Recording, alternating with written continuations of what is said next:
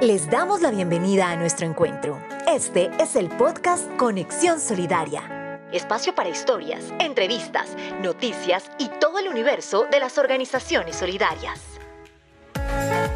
Podcast de la Unidad Administrativa Especial de Organizaciones Solidarias, UAEOS, construyendo territorios solidarios.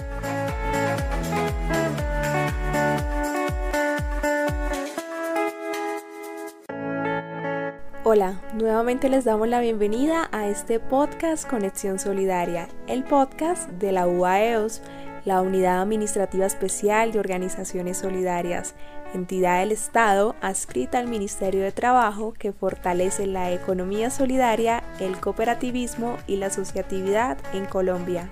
Les habla Angie Villamizar y en esta oportunidad quiero contarles que el sector solidario que lo componen las cooperativas, mutuales, fondos de empleados, asociaciones, juntas de acción comunal y fundaciones, el próximo 7 de diciembre cumplirá 90 años a partir de la expedición de la Ley 134 de 1931. Esta formaliza el sector solidario siendo la primera norma que fue pensada para incentivar el incremento de la asociatividad del desarrollo del cooperativismo aunque la economía solidaria inició en Colombia desde la época colonial, con las formas asociativas en las comunidades indígenas y fue hasta 1841 que se creó la primera asociación mutual, La Caridad.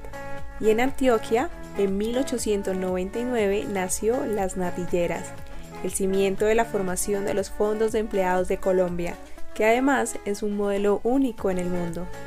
Pero para seguir hablando del sector solidario, quiero que escuchen a nuestro director nacional, Rafael González, quien nos hará una breve introducción de la evolución en el marco normativo del sector solidario.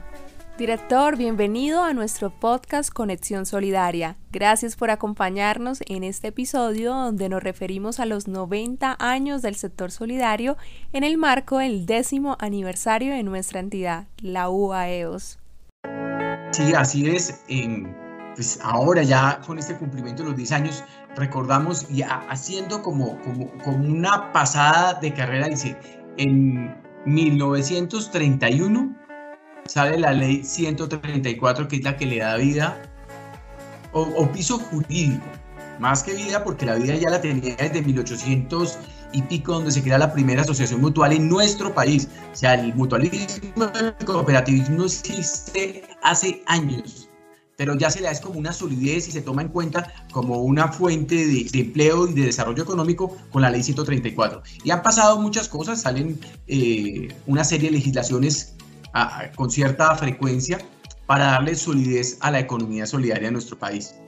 Después viene la transformación en el 98 en, el, en la en el Dan Social, se acaba el DANCOP, nace el Dan Social y en 10 años, pues obviamente los 10 años de la celebración, pero también del trabajo de la unidad administrativa especial con la transformación en el decreto 4122 que le da nacimiento a esta entidad.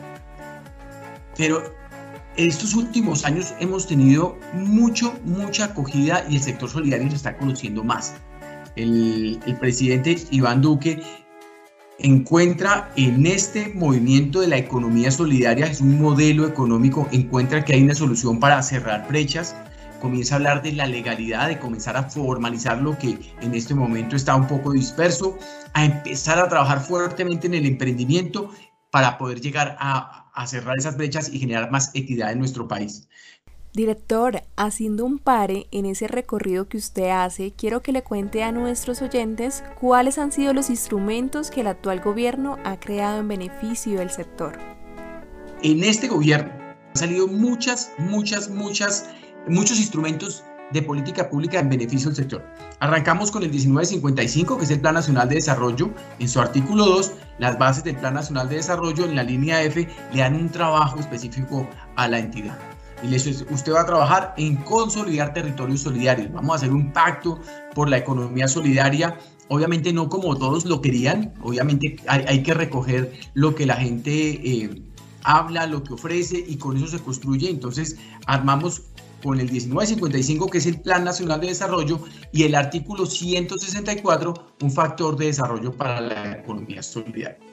El presidente en el lanzamiento o en la apertura del Congreso de Confecop eh, va y escucha a los líderes del sector solidario y le hacen dos solicitudes. Una le dice, presidente, por favor, créenos una comisión del más alto nivel para que podamos escuchar la economía solidaria y articularla con la política pública.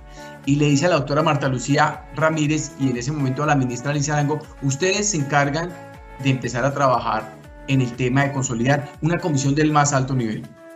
Y comenzamos a trabajar de la mano y con, por fortuna con el respaldo total del ministro Ángel Custodio Cabrera, comenzamos a trabajar y con la vicepresidencia de la República en la conformación del decreto 1340 de la Comisión Intersectorial, presidida por la segunda al mando del país, la vicepresidenta de la República.